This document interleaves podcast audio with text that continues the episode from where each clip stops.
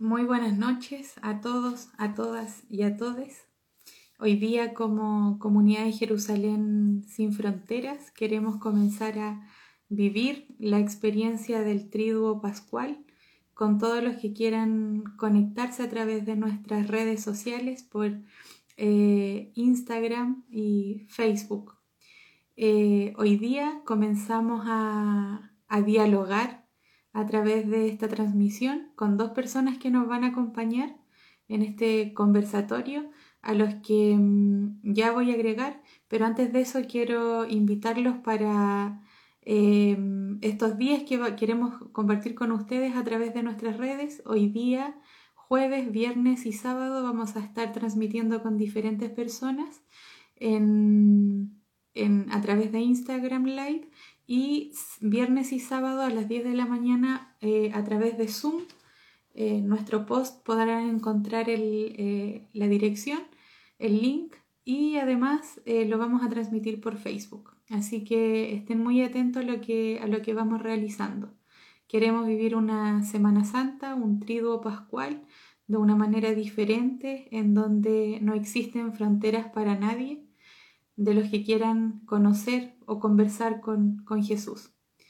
Así que ahora voy a integrar a nuestra conversación a las dos personas que nos van a acompañar, con los que vamos a, a conversar.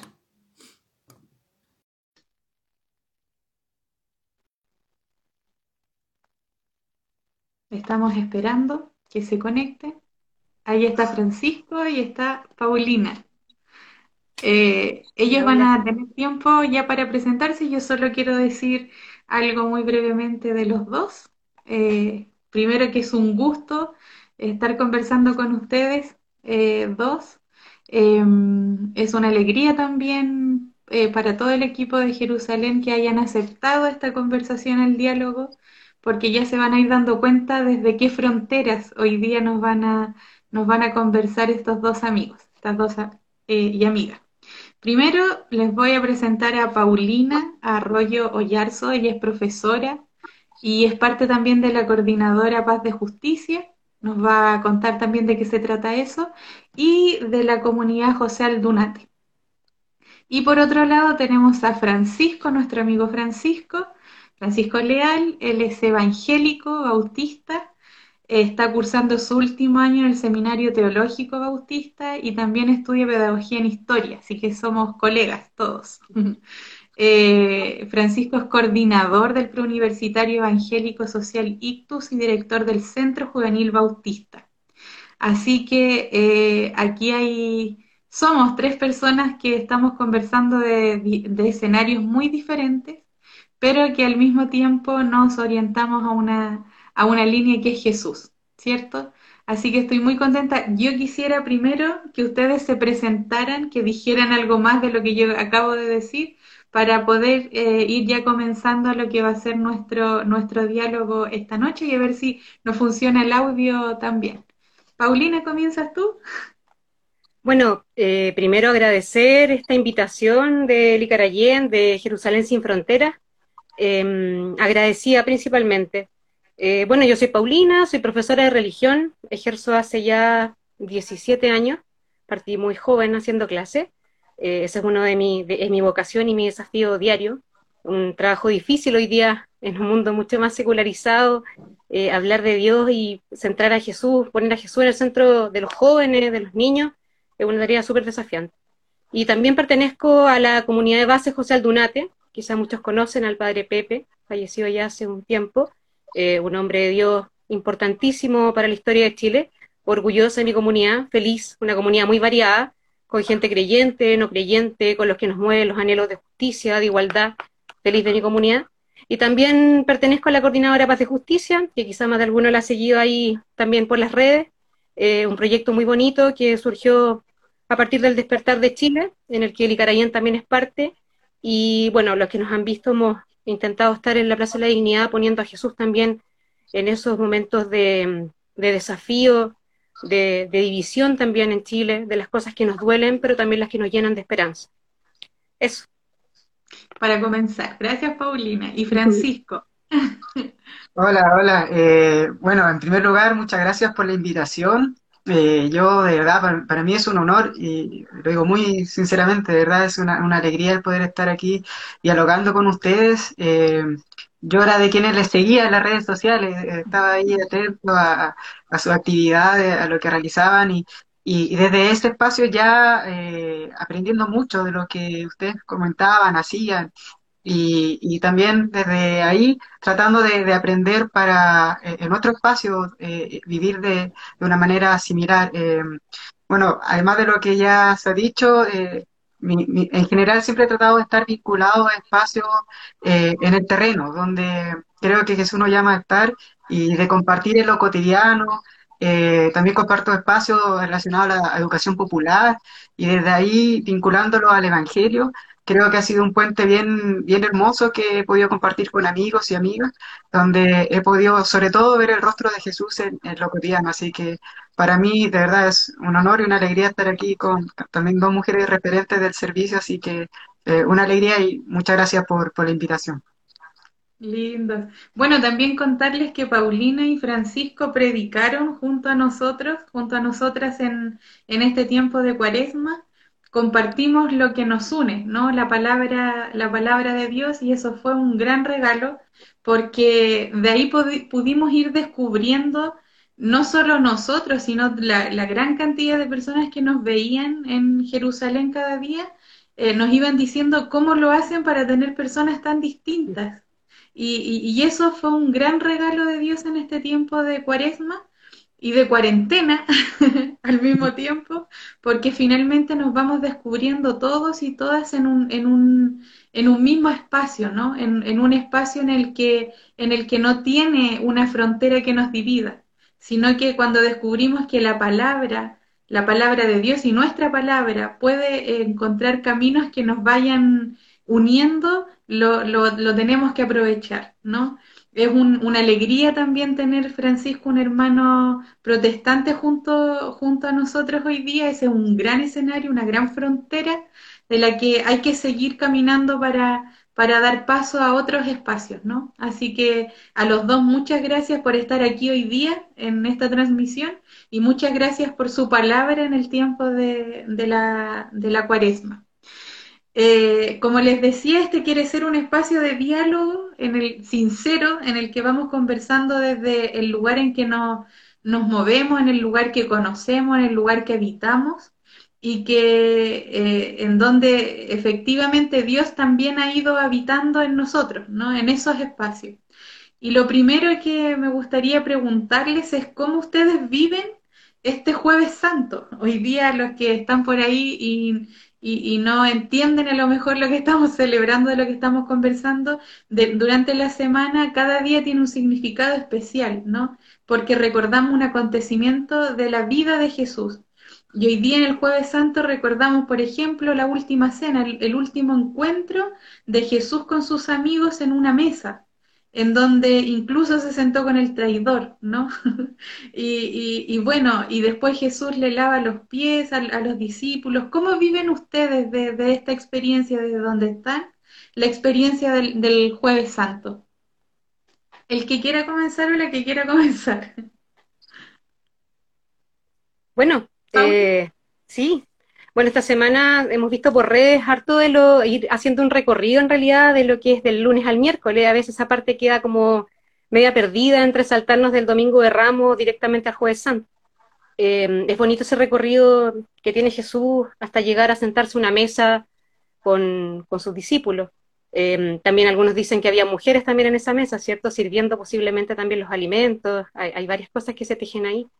Pero a mí me gusta mucho, aparte de mirar esa escena del Jueves Santo y de, ese, de ese, signo del pan, de saber que, es algo tan sencillo que nosotros ponemos en nuestra mesa y en las mesas más sencillas también, me quiero quedar con la imagen del lavado de pies hoy día. Eh, qué, bonito es eso de, ver a, a, Dios ponerse literalmente a nuestros ojos, como incluso más abajo, situando la imagen de, de cuando Él lava sus pies y ponerse como un esclavo que el símbolo, digamos, los esclavos lavaban los pies en ese, en ese momento. Y Jesús se pone en ese lugar. Y hoy día cuando hablamos eh, de, dignidad o, de lo que queremos en el fondo como humanidad, en particular eh, en nuestro país, pienso en ese, en ese Dios que se pone de rodillas frente a ese ser humano que le lava los pies y ahí me pregunto, ¿dónde está esa imagen de dominación que a veces tenemos por sobre los otros?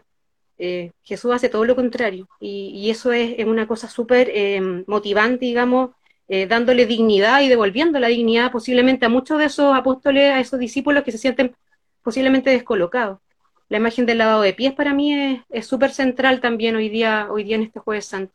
¿Dónde están esos pies? ¿Quiénes son los pies que lavamos hoy día? Si estamos dispuestos realmente a lavar esos pies. si hay una transformación del corazón y también de nuestros prejuicios, porque lavarle los pies a los que queremos tiene re poco esfuerzo, pero ¿qué pasa con los que se nos hace difícil el caminar, los que piensan tan distinto a nosotros también, hoy día en un mundo que está bastante más polarizado. Hoy día me quedo yo con esa imagen. Y que en lo que dice Paulina también hay una, una interpelación también al, al, al, cómo vivimos el servicio hoy día, ¿no? Hoy día sobre todo cuando prácticamente hemos perdido la, la, la confianza en el, en el papel de la autoridad, ¿no? Bueno, las autoridades nuestras son capaces de abajarse al, al, pueblo, al pueblo de Dios o al pueblo, a la sociedad, y lavarle los pies. Entonces, estos son cuestionamientos también, y por eso es tan importante que lo hablemos, porque finalmente la vida de Jesús eh, no es un acontecimiento histórico eh, que queda inmerso en un tiempo pasado, sino que hoy día se puede actualizar y se tiene que actualizar, especialmente entre los que creemos en Él, en, lo que vivimos, ¿no? Bueno, y el lavado de pies hoy día, ¿cómo lo vivimos con nuestras autoridades? Esa es una pregunta que, que dejo y que también las personas que nos están eh, mirando, escuchando, puedan ir, escribiendo sus comentarios, sus preguntas o, su, o lo que quieran decir. También el yo voy a ir eh, ocupando, eh, dando la palabra a los que van escribiendo en el, en el vivo. Y Francisco, tú, ¿desde dónde vives este, o cómo vives este, este Jueves Santo? Eh, bueno, eh, es un día bien especial. Eh, creo que incluso lo podría decir que tal vez el, domingo de resurrección parte aquí también la importancia, ¿verdad? Porque tal vez sin este jueves nos costaría entender un poco el domingo. Y, y es interesante también hacer la idea de, de, ponerlo en la situación de estar en el momento, eh, quizás olvidándonos un poquito de lo que va a pasar más adelante para sentir realmente lo que se estaba viviendo en, aquella noche, en aquel jueves. Eh, y en ese sentido yo creo que también es una invitación a hacer esa reflexión sobre nuestra forma de vivir la espiritualidad, eh, sumándome a lo que ustedes decían del lavado de los pies, que creo que es una de las cosas más geniales de Jesús, ¿verdad? Esa, ese ser contracorriente, en vez de decir que este camino es hacia arriba, él dice hacia abajo y hacia a quienes más lo necesitan. También está ese Jesús más humano, ese Jesús que en el Getsemaní se ve también conflictuado, pidiéndole al Padre que si era posible pasar de él esa copa. Entonces, creo que también es, una invitación a vivir nuestra espiritualidad de manera honesta, transparente, eh, diciéndole al Señor, así somos, así tal cual, este es nuestro corazón, estos son nuestros pensamientos, pensamientos que muchas veces quizás también nos, nos, nos nublan, nos, nos, perturban, pero que nos hacen darnos cuenta que somos, que somos seres humanos, que somos personas, eh, que también la emoción eh, es parte de la espiritualidad. Y esa reflexión es particularmente e, este jueves, donde quizás eh, por un instante como que se pierde la esperanza, ¿verdad? Vemos al gran Mesías, a nuestro referente, preso, apresado, y, por una parte ahí la, la esperanza se va derribando pero es justamente cuando eh, nos vamos dando cuenta que es todo un proceso, que es todo un camino. Y quizás es una invitación a, no tenerle miedo a los procesos. De esa manera, quizás veces tenemos una espiritualidad muy exitista, eh, siempre de éxito, siempre de adornos, pero también hay que tener un espacio para vivir nuestra humanidad dentro de esta espiritualidad y creo que es una de las invitaciones también hermosas de, de, de, este jueves santo, eh, de esa reflexión profunda. Sí, Francisco, tú hiciste, dijiste un símbolo muy bonito y que tiene que ver con lo que dice Cristian Farías, una espiritualidad humana. Jesús en el jueves santo eh, no mira hacia arriba, hacia el cielo, donde eh, en ese momento histórico todo el mundo tendría a mirar hacia buscar a Dios en lo alto, en el cielo, ¿no? Pero Jesús mira hacia abajo y mira hacia abajo, hacia los pies, o sea, eh, donde estaba lo más sucio del, del, del, cuerpo humano, ¿no? Porque caminaban a pies descalzos muchas veces, o con sandalia, entonces a, lo más bajo de la humanidad. Y Jesús se abaja para lavar eso, para tocar lo, lo, lo más bajo de lo, de lo humano y lo, lo, vive, ¿no? Y pareciera ser que nuestra religión, nuestra, nuestra espiritualidad cristiana eh, se alejó un poco de esto y volvimos a mirar hacia arriba, a buscar a Dios hacia arriba y se nos perdió lo humano, ¿no? ¿Cómo, cómo lo perciben ustedes esto, esta espiritualidad eh, del humano, como decía ahí nuestro, nuestro amigo? Eh, ¿Qué nos falta para llegar ahí nuevamente? Yo creo que pasa, pensaba en las palabras de, Francisco, del Papa Francisco, de, del tema de la cultura del encuentro. Eh, creo que por ahí está la clave, o sea, uno no se queda, bueno, Jesús, eh, si bien iba a la sinagoga, no se quedaba encerrado en la sinagoga, salía de ese lugar. Hoy día está difícil, digamos, nos está costando. Yo siento que hoy día es un desafío pensar en ese salir a los lugares, digamos, que se nos hacen difícil, porque hoy día estamos en una pandemia que nos, como que de alguna manera nos volvió a guardar, pero ese guardarnos nos hizo de alguna manera no, no borrarnos del lugar donde estamos situados los cristianos, que es en el encuentro humano, eh, en ese encuentro que se mira a los ojos, que se acerca. Una cosa muy bonita que me gusta Jesús y que siempre se lo digo a mi alumno, eh, es que Jesús toca al enfermo, hace un signo, pone barro, no hace un acto de magia de lejos así, no se involucra con ese otro, sino que lo toca y ese otro que se sentía pecador, sabiendo que es un judío el que lo toca y que sabe que eso no es algo que corresponda porque, porque hay un miedo de esa contaminación, Jesús rompe esa frontera, lo toca y lo hace sentir humano. Creo que por ahí está la clave hoy día, eh, en esa cultura el encuentro de, de incluso encontrarnos con, como decía anteriormente, con esos otros que no se nos hace fácil. Eh, porque claro que, que no es, que, que, es bonito querer a los que nos quieren, pero, pero qué difícil es querer al que está en otra, desde otra mirada, incluso desde otra vereda tanto económica, social, según el lugar donde nos situamos cada uno. Sí. Francisco. Sí, yo creo que eh, la invitación del Evangelio constantemente es precisamente eh, bajar nuestra mirada, darnos cuenta de lo que, de lo que pasa a nuestro alrededor. Eh, ese, ese, verbo encarnado finalmente que camina por Palestina nos va demostrando que de eso se trata la, eh, la, importancia de, del Evangelio, el estar, el saber cómo vive el prójimo, cómo, cómo, cuál es su realidad. Entonces es un llamado constante a, desprendernos eh, de, esta sociedad también, de este sistema tan exitista, tan consumista, tan individualista, eh, que siempre nos llama a la competencia, estar por sobre el otro, pero el Evangelio es totalmente contracorriente, el Evangelio nos llama a, todo lo contrario, como ustedes decían, a, a bajar nuestra mirada, a, empatizar, a, tener esta misericordia, a, compartir la miseria de, de, del otro, de vivir con, con, él, con ella. Y, creo que eso lo, lo, es el desafío constante, eh, especialmente en este tiempo donde vemos tanta desigualdad, o donde la desigualdad se ha evidenciado con mayor razón, con mayor fuerza, el llamado a compartir las necesidades del prójimo eh, y estar y tener esa empatía que nos lleva eh, a vivir el Evangelio es sumamente, sumamente necesaria. Entonces, ver el ejemplo de Jesús, ese Jesús que, que, que va hacia abajo, que nos muestra el camino y que insiste que el camino es hacia abajo, es hacia la necesidad, es hacia el que la está pasando mal, eh, a, también nos falta como iglesia eh, insistir en esa mirada, insistir en, en ese enfoque eh, de, de, caminar con quien no está sufriendo y de empatizar, ver el rostro de Jesús en el otro y en la otra. Creo que en la medida que seamos capaces de ver el rostro de Jesús en el otro y en la otra, ahí realmente vamos a estar comprendiendo lo que significa el, el Evangelio. Sí, miren, hermana Berta dice, creo que hoy más que nunca en que Jesús está mirando nuestra humanidad. Sabemos el, el, el contexto en el que nos encontramos, es una Semana Santa bien particular, eh, segundo año que lo vivimos desde nuestras casas, en la intimidad de lo, de lo doméstico, ¿no? De la, de la familia, de la comunidad, en mi caso de la comunidad.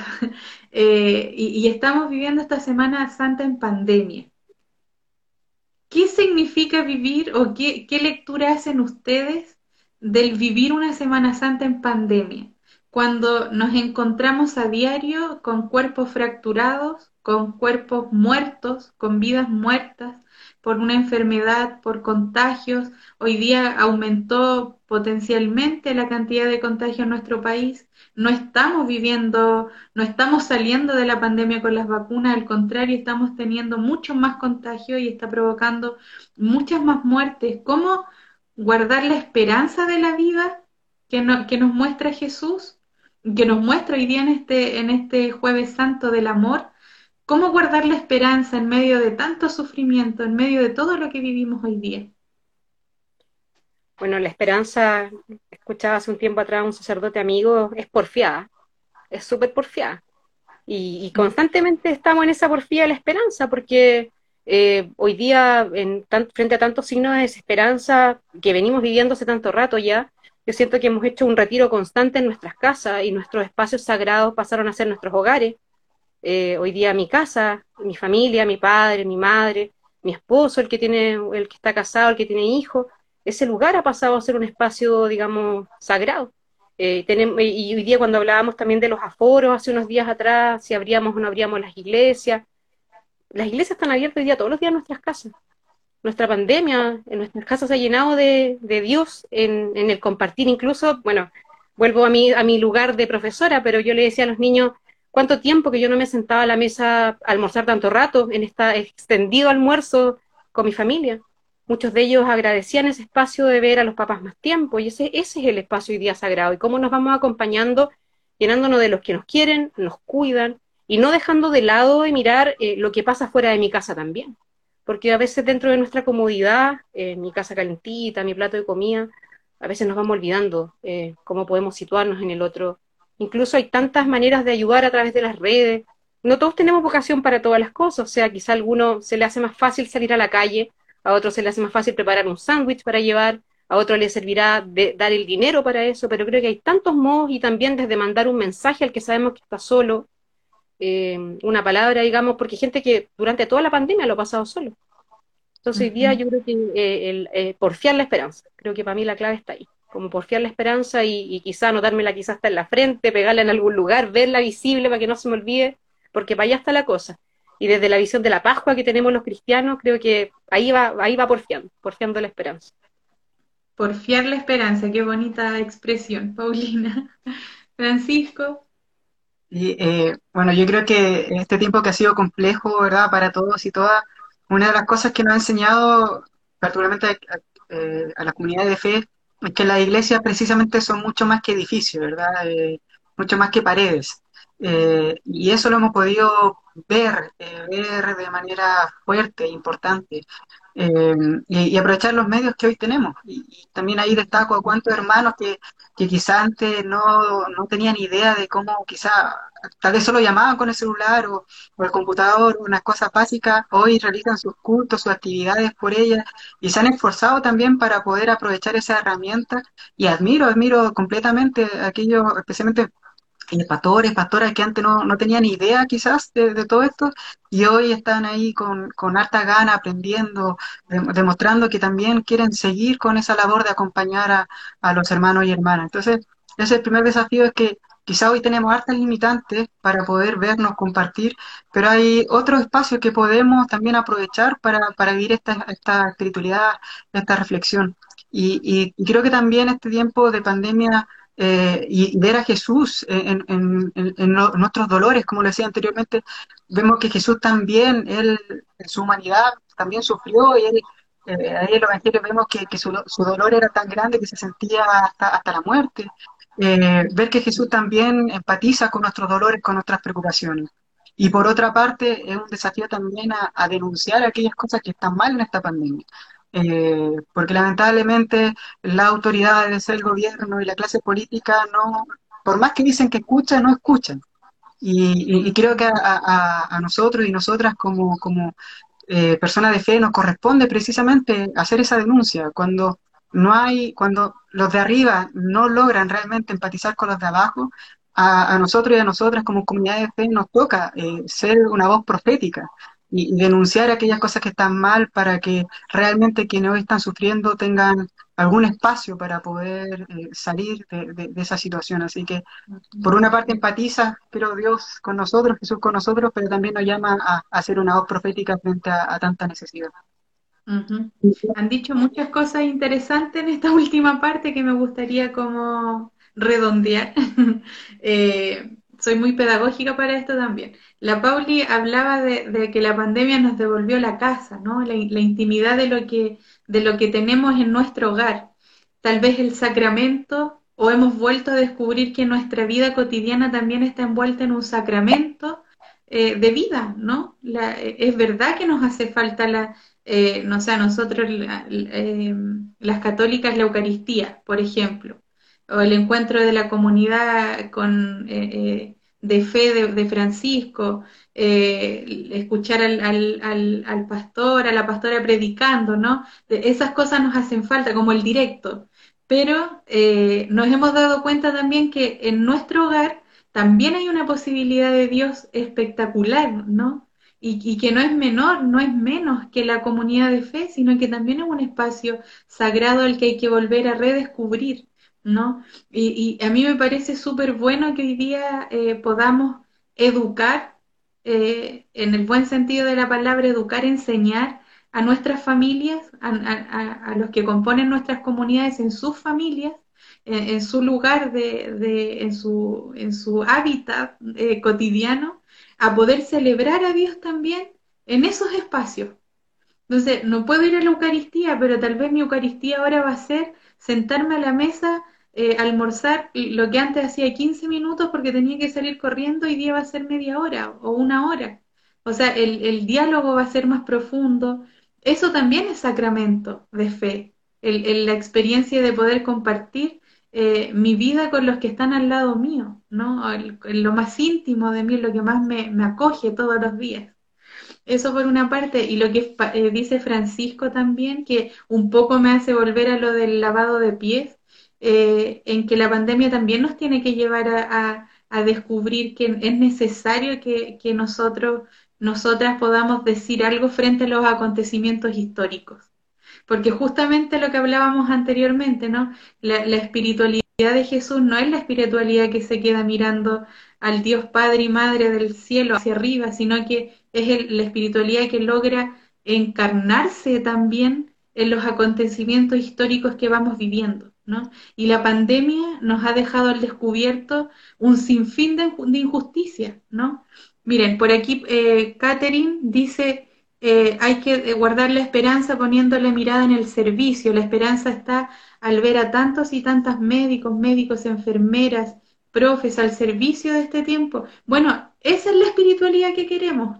El, poder mirar al frente, no mirar de frente, como decían ustedes, de, poder mirar de frente la historia y decirle algo a la historia desde, desde esta frontera que vivimos, pues desde la frontera de Jesús, ¿no? que no tiene que ver, insisto, con mirar hacia el cielo y buscar en lo alto, porque lo tenemos enfrente. A Jesús lo tenemos en nuestros hermanos y hermanas que sufren hoy día más que nunca. Y, en este sentido me quedo con, la esperanza porque hay que seguir dándole vuelta. Me parece que hoy día el signo que tenemos que dejar, el término que tenemos que dejar a los que nos están escuchando, es que la muerte no le ganó a la vida aunque pareciera hoy día ser que sí, no. Los cristianos y cristianas decimos que no, la vida sigue venciendo a la, a la muerte. Entonces, ¿en qué otros espacios podemos o pueden ustedes dos descubrir estos signos de esperanza? Katy nos decía en los médicos, en la enfermera, en los profes, en los que nos muestran de alguna manera el servicio. ¿Ustedes en qué han ido encontrando sus signos de esperanza y en los territorios en que se en qué se mueven. Pienso en Francisco en su iglesia, pienso en la Pauli en la Coordinadora Paz de Justicia, en eh, José Aldunate. ¿Dónde ven esta esperanza? Bueno, eh, una cosita anterior a lo que tú comentabas, Lica, eh, no quería quedarme en lo anterior, pero con respecto al tema de la comunión, lo que significa para nosotros el tema del sacramento, un amigo me preguntó hace unos tiempo antes, cuando empezó recién la pandemia y dejamos de comulgar, porque a diferencia de los que vienen en comunidades religiosas han podido seguir con eso, a nosotros se nos ha hecho muy difícil, eh, a los discípulos, digamos, de más de, de, más de calle nomás. Em, y yo siento que hemos comulgado eh, las penas y las tristezas de nuestros hermanos también. No he comulgado el pan, digamos que es lo que nosotros, para nosotros el signo sagrado es eso, pero tan sagrado es comulgar eh, al hermano que está, eh, no sé, pues preso, y que hemos podido hacer una campaña por ello, eh, comulgar, digamos, los que están en situaciones más en la periferia. Eso también es comunión. y cuando aprendamos en el fondo a, comer a Jesús ahí, creo que ahí vamos a entender realmente el sentido del sacramento. Eso era un, detalle para que mientras iba hablando me acordé. No, y con respecto a la pregunta que me decías, ¿dónde hemos vivido esa esperanza? Yo lejos, bueno, en mi familia, mi padre, que estoy hoy día de hecho en su casa, he vuelto acá nuevamente a ser hija, como lo hice durante toda la cuarentena. eh, pero también en mi comunidad, principalmente en la comunidad Dunat. Creo que ese es un lugar de esperanza constante. El apoyo entre nosotros, desde el que perdió a su madre, algunos han tenido también situaciones complejas de familia por el tema del COVID también, pero nos hemos ido apañando incluso a través de las redes, nos hemos visto más que lo que nos veíamos presencial, diría yo, hoy día a través de la pantalla. Cada 15 días tenemos nuestra reunión, nuestras campañas con la Fundación Margen, hicimos una campaña también para los presos en la revuelta. Eh, creo que ahí está hoy día la clave de, mi esperanza, de, compartir la vida en comunidad, eh, de la palabra compañero, del que comparte el pan. Hoy día yo creo que comparto el pan todos los días con ellos. Eso para mí ha sido como mi símbolo de esperanza y mi esperanza constante de la comunicación con ellos. Qué bonito, Pauli. Francisco. Bueno, yo creo que, y un poco la misma idea, ¿verdad? la esperanza uno la, recobra cuando logra mirar al otro y a la otra. Eh, cuando la esperanza también se vive en comunidad, eh, eso hace que uno pueda encontrar también las fuerzas para, como se ha dicho, seguir porfiando con la esperanza, ¿verdad? Eh, cuando, porque a veces uno en la soledad quizá tiende a bajar los brazos, pero cuando ve a otros y a otras porfiar con esa esperanza, dice, oye, pero vamos que se puede. Y, eso también es lo que, a pesar de, no poder quizás vernos constantemente, eh, el poder compartir tal vez por estos medios con otros hermanos y otras hermanas eh, de nuestras comunidades, ¿verdad? Y, en este caso de otras comunidades, también nos invita a mantener la esperanza, eh, a darnos cuenta que, que Jesús está en medio nuestro, que, que Jesús no es el Jesús apartado, lejano, sino es un Jesús que está inmerso en nuestras comunidades, en nuestros sueños por transformar las realidades, ahí también está Jesús inmerso y y justamente cuando vamos ahí conspirando para, para llevar esa esperanza a cada rincón que podamos, también vamos recobrando la fuerza de creer que otros otros mundos y otras iglesias son posibles.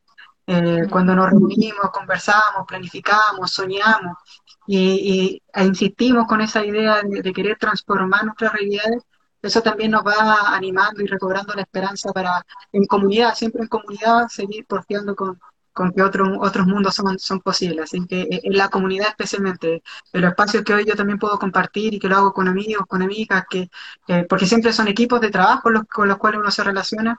En esos mismos equipos de trabajo uno va encontrando la, esperanza suficiente para decir, vamos que se puede, vamos que no estamos solos ni solas, eh, está Jesús en medio nuestro y hay amigos y amigas, hermanos y hermanas que también tienen la misma intención de, querer llevar este, este mensaje de esperanza a otros y otras. Así que la comunidad, sin, sin lugar a dudas.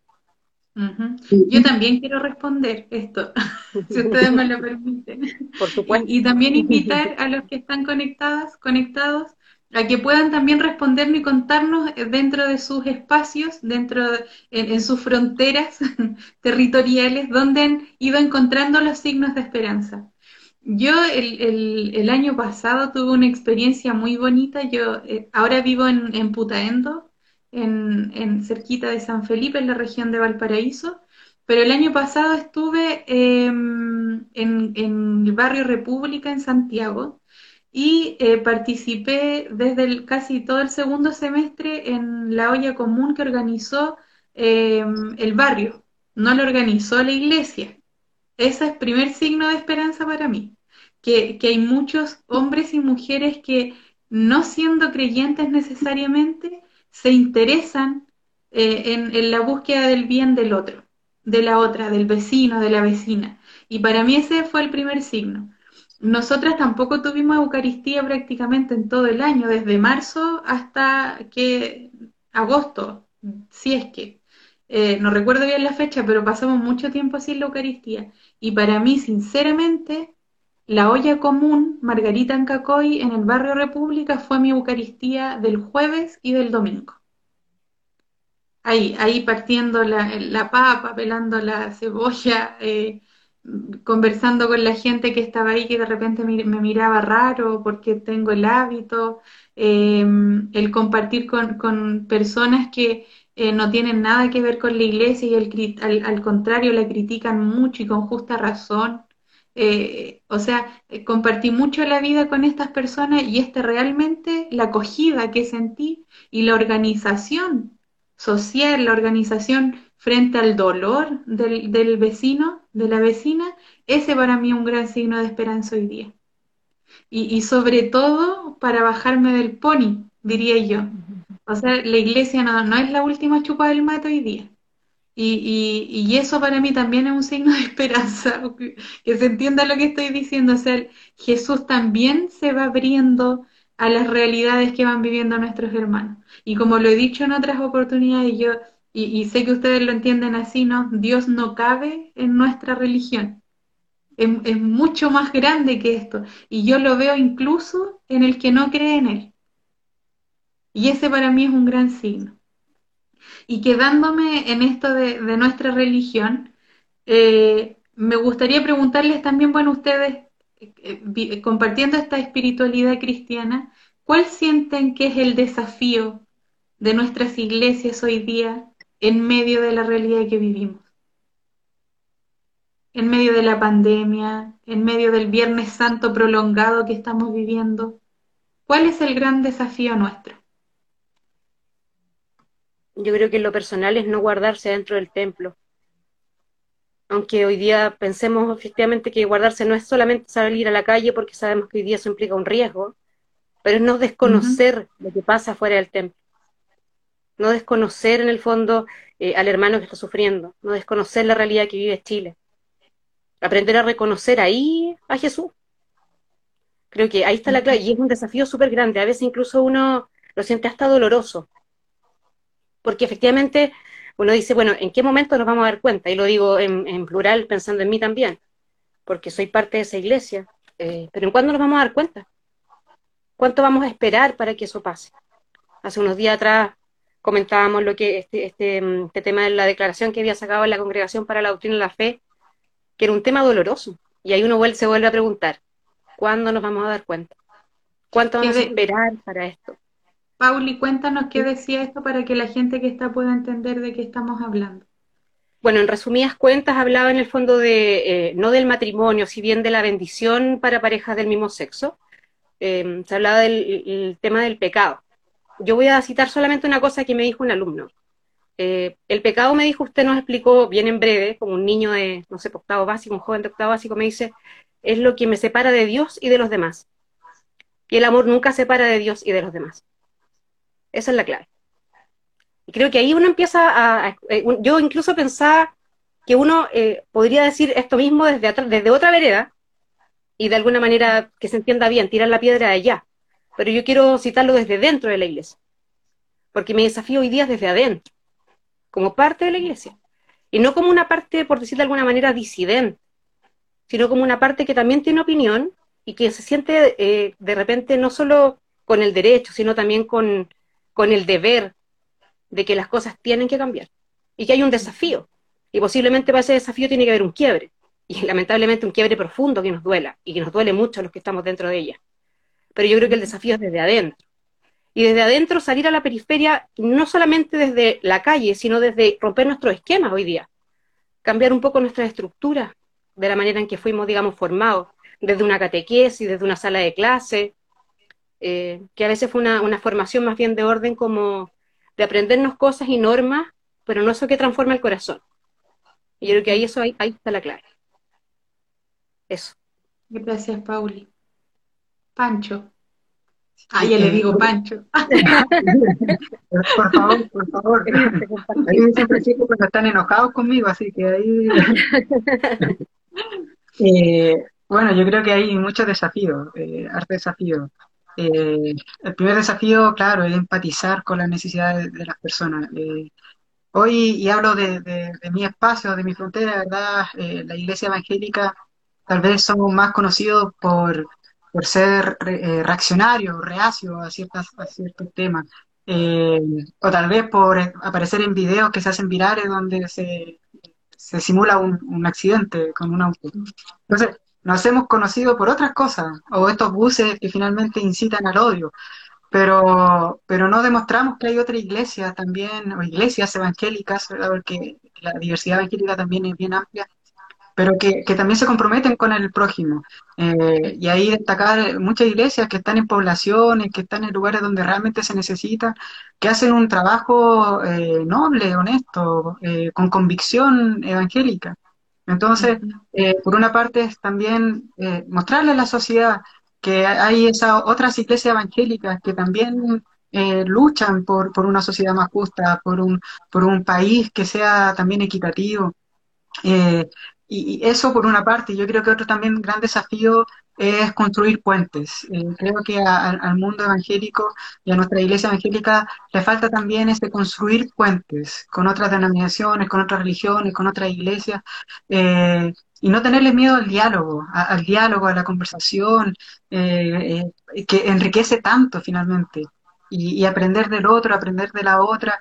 Entonces también creo que nos falta salir de nuestro, nuestra zona de confort eh, perder ese miedo, perder, o incluso eh, derribar ese orgullo. A veces tal vez ni siquiera es miedo, a veces tal vez orgullo. Y, derribarlo y, empezar a construir puentes. Eh, cuando uno construye puentes ya va eh, generando estos lazos de amor mucho más, que refleja mucho más el Evangelio que encerrarnos, que limitarnos y que pretender defender nuestras verdades cuando hay un mundo que necesita mucho más que simplemente defender cierta, ciertos dogmas.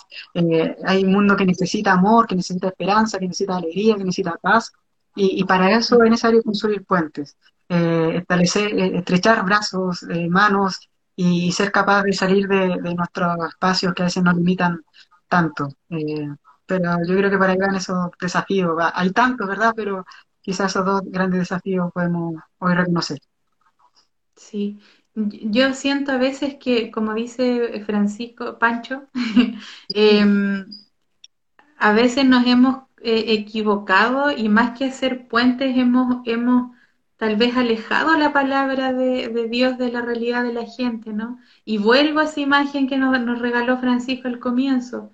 Invitamos a nuestros hermanos y hermanas a mirar hacia arriba y no mirar la historia, o mirar lo que somos, acogernos a nosotros mismos, eh, abrazar mi vida, abrazar mi cuerpo, querer mi fragilidad, querer mi pena querer mi, mi, mi rabia, querer, o sea, en fin, todo lo que, lo que me habita, ¿no? Y, y, y el Evangelio es eso, pues volver hacia la interioridad para, para poder finalmente desplegar esa interioridad en, en, en nuestros hermanos y hermanas, ¿no? Con lo mejor que seamos, con lo mejor que somos. Sí, y en eso estoy muy de acuerdo con ustedes, ¿no? Me gustaría ir leyendo algunos de los comentarios que van apareciendo respecto a la pregunta que hice de, bueno, ¿dónde encontramos la esperanza? Cristian dice, mi iglesia, mi comunidad en este tiempo ha sido mi familia, en formación, con imperfecciones, pero llenos de amor y esperanza humana. Exactamente, por ahí va. Eh, más abajo con los niños, mis compañe- mi compañera de vida, Solange nos dice, yo encontré la esperanza en apoyar las ollas comunes, a los emprendedores, a la gente que rescata animalitos de la calle, en mi confinamiento tener una comunicación más íntima con el maestro. Después nos dice Monte Verde, qué lindo nombre el de la Camilo. común, el nombre de una mujer que ha sido tan usado y reusado por la gente, jamás importó la vida del pueblo. Eh, bueno, nos, gracias por ese mensaje tan potente y significativo. Después nos dice hermana Berta, el mayor signo de esperanza hoy son aquellos que vencen el COVID, tan importante, ¿no? Katy, volver, a la, volver la mirada a lo central. La iglesia es itinerante, debe moverse con la humanidad, volver a mirar los pies, volver a lavar los pies de la humanidad. Eh, pura fraternidad la que proyectan Pauli, qué lindo, ah, qué lindo. qué bellos mensajes y necesitamos más cosas en nuestras vidas que transformen el corazón. Y hay cosas que transforman el corazón. Después Cristian dice de nuevo, nuestro desafío es ser respetuoso y abrir nuestras fronteras. De eso se trata, abrir las fronteras. Eh, la Fran, gracias, ha sido un regalo escucharlo. Bueno, eh, por ahí vamos, ¿no? Esa es la, la, idea. Yo no quiero robarles mucho tiempo más. Yo les dije cuando le invité son 45 minutos más o menos, ya llevamos 45, pero no quiero despedir este espacio sin antes preguntarles cuál es su mensaje hoy día, cuál es el mensaje de la Pau, cuál es el mensaje del Pancho a, nuestros hermanos y hermanas creyentes y no creyentes, aquellos que están en las diferentes fronteras del humano, eh, a partir de este jueves santo, ¿cuál es su mensaje para hoy día? ¿Con qué quieren que la gente se quede hoy día? En el caso, pensando en el jueves santo y esta Semana Santa que iniciamos los cristianos, yo creo que el mensaje clave, como me tocó decirlo en el, en el, en el video que me tocó grabar para Jerusalén sin frontera, es la clave del 2 por 1 que el centro es el amar a Dios y amar al prójimo. Y, efectivamente, quizá para el que no es creyente, ese amar a Dios lo hace de manera inconsciente cuando ama a su familia, cuando trata con respeto a la compañera que tiene al lado. Eh, creo que hoy día la clave es el, tema del amor. Y el amor nunca, eh, el amor no engaña, digamos. Uno sabe dónde está la clave del amor y sabe cuando está viviendo la vida en torno a ese amor. Eh, hoy día es amarnos dentro de lo que decías tú, con nuestras debilidades, con nuestros miedos, amar lo que me pasa hoy día, no, no limitarme a decir, no, si estoy bien, no, si estoy mal hoy día, amo eso que, me duele, la preocupación que tengo, pero también me pongo atento a ese amor que vive en mí, que Dios vive en mí, eh, al amor de los otros, a lo que el otro necesita. Eh, no podemos como vivir de espaldas a las necesidades de los demás. Hoy día necesitamos nuevamente mirarnos de frente y, me gustó eso de mirar los pies, de mirar en el fondo, en esos pies, la necesidad de la humanidad y de mis más cercanos. La clave del dos por uno el amar a Dios y amar al prójimo. Gracias, Pau. Pancho. Eh, yo creo que quizás volver a esa idea de, no tener miedo a vivir nuestro propio Getsemaní. Eh, creo que hoy particularmente, y este jueves también esa, esa invitación, eh, a, vernos, a reconocernos cuando quizás empezamos a flaquear, empezamos a, a tal vez perder cierta esperanza, porque cuando nos reconocemos en ese Getsemaní, también podemos ver la fidelidad de, Dios con nosotros y con nosotras. Eh, Dios siempre ha estado ahí presente, compartiendo nuestras necesidades. No es un Dios lejano, es un Dios cercano, que no está en el más allá, sino está en el más acá, compartiendo con nosotros, con nosotras, nuestras necesidades, nuestros dilemas, nuestras preocupaciones. Y, creo que cuando empezamos a vivir esa espiritualidad mucho más honesta, mucho más sincera, nos empezamos también a liberar de muchas cargas, de muchas cadenas que llegamos eh, siempre a cuestas. Entonces es una invitación a vivir esa espiritualidad humana, honesta, frágil, pero que también en esa fragilidad va recuperando su esperanza. Y, tomando y parafraseando a, un cantante, también un cantautor cristiano, Santiago Benavides, que, que dentro de las canciones de, de en Frontera también se puso, vivir una vida sencilla, una fe sencilla, una fe sencilla que comparte los dolores de quien más lo necesitan, una fe sencilla que lleva alegría y esperanza porque esa fe sencilla hoy más que nunca se necesita, se necesita en estos tiempos tan, tan adversos, tan duros, y es el desafío a vivir una fe sencilla. Eh, y ahí todos y todas podemos aportar, eh, más allá de cargos, de títulos, todos podemos vivir una fe sencilla que, que da esperanza, que da alegría y que por cierto eh, da y forma estas comunidades que nos sostienen. Así que simplemente seguir animándonos a eso y, y de nuestra parte seguir estrechando puentes, formando puentes, construir puentes. Yo también soy un, admirador del trabajo de ustedes, eh, también de figuras tan importantes, ¿verdad? Eh, como también el padre Aldunate, eh, Mariano Puga, que son referentes para todos quienes de alguna otra manera creemos que, el Evangelio también nos llama y nos desafía a luchar por el prójimo, por la dignidad de cada persona, y, por hacer de este mundo un lugar donde eh, el reino de Dios se viva a plenitud, ¿verdad? Un reino de justicia, de esperanza. Y ese es el desafío, que, que el reino de Dios se viva en medio nuestro, que la voluntad del Padre se haga así como en el cielo, aquí en la tierra también, porque esa voluntad es una voluntad donde hay justicia, hay amor, hay esperanza, así que eh, ver a aquellas personas, ver su ejemplo y animarnos a, que pues hay, otros mundos posibles, hay otras iglesias posibles que, podemos construir. Yo me emociono de escucharlos a los dos. Pareciera ser que, la gente cree que nuestras iglesias son clubes de adultos mayores, ¿no? pero pero me, emociona ver que jóvenes como ustedes están tan comprometidos con el Evangelio y que quieren eh, hacer vida la palabra de Dios en, el, en este mundo tan fracturado, ¿no? en este Viernes Santo que pareciera que no se termina nunca, pero que finalmente están convencidos de que la vida eh, siempre va a tener la última palabra. En, la vida radica todo y ese eh, es, emocionante para mí escuchar sus testimonios, escuchar lo que tienen que decirle a Chile, a nuestra iglesia, al mundo sobre cómo viven su, su fe. Y, bueno, en nombre de todo el equipo de Jerusalén sin Fronteras, yo le agradezco mucho eh, la predicación durante el tiempo de, cuaresma y también este espacio que nos regalaron de, diálogo, ¿no? De ir construyendo puentes, como dice el Pancho. Así que muchas gracias a los dos eh, yo también quiero aprovechar de invitarlos a ustedes y a las personas que nos están escuchando, mirando y, a los que también compartieron por ahí sus esperanzas que eh, sigamos dialogando durante estos tres días. Eh, mañana vamos a estar con una hermana religiosa de mi comunidad que se llama Sandra Segovia. Ella vive en el desierto, así que nos va a hablar desde Atacama. Y el, sábado también vamos a estar con, un matrimonio talquino. Nos vamos a ir de, Santiago para ir a, regiones, así que estamos eh, muy contentos, contentas, y estoy muy contenta de poder dialogar con ellos. Esto eh, eh, viernes y sábado a las 9 de la noche por este mismo canal y el mañana viernes también quiero invitarlos a todos los que nos están escuchando Mañana viernes a las 10 de la mañana vamos a tener un encuentro por Zoom en el que vamos a tener un, temita para conversar, una, una, reflexión por hacer por este Viernes Santo. La predicación del video va a ser un poquito más largo y lo vamos a hacer en un, en un compartir eh, en Zoom y que también se va a transmitir por el Facebook de Jerusalén sin Fronteras. Eso es la mañana, a las 10 de la mañana, eh, viernes y sábado. De todas maneras, en, nuestras redes sociales vamos a ir em, compartiendo a cada momento el, programa de estos días.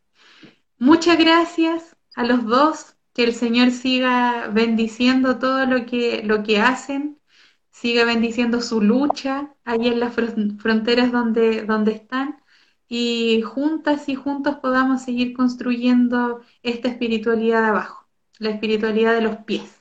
Así que Gracias a los dos, Pauli, a Francisco y a todos y todas los que pudieron compartir sus experiencias también en el, a través del chat. Un abrazo grande y nos vamos a estar viendo, seguramente. Así es, cariños. Muchas gracias por la invitación. Y gracias, a ustedes. Y feliz Pascua de Resurrección. Un abrazo. Chao, muchas gracias. Chao, chao. chao.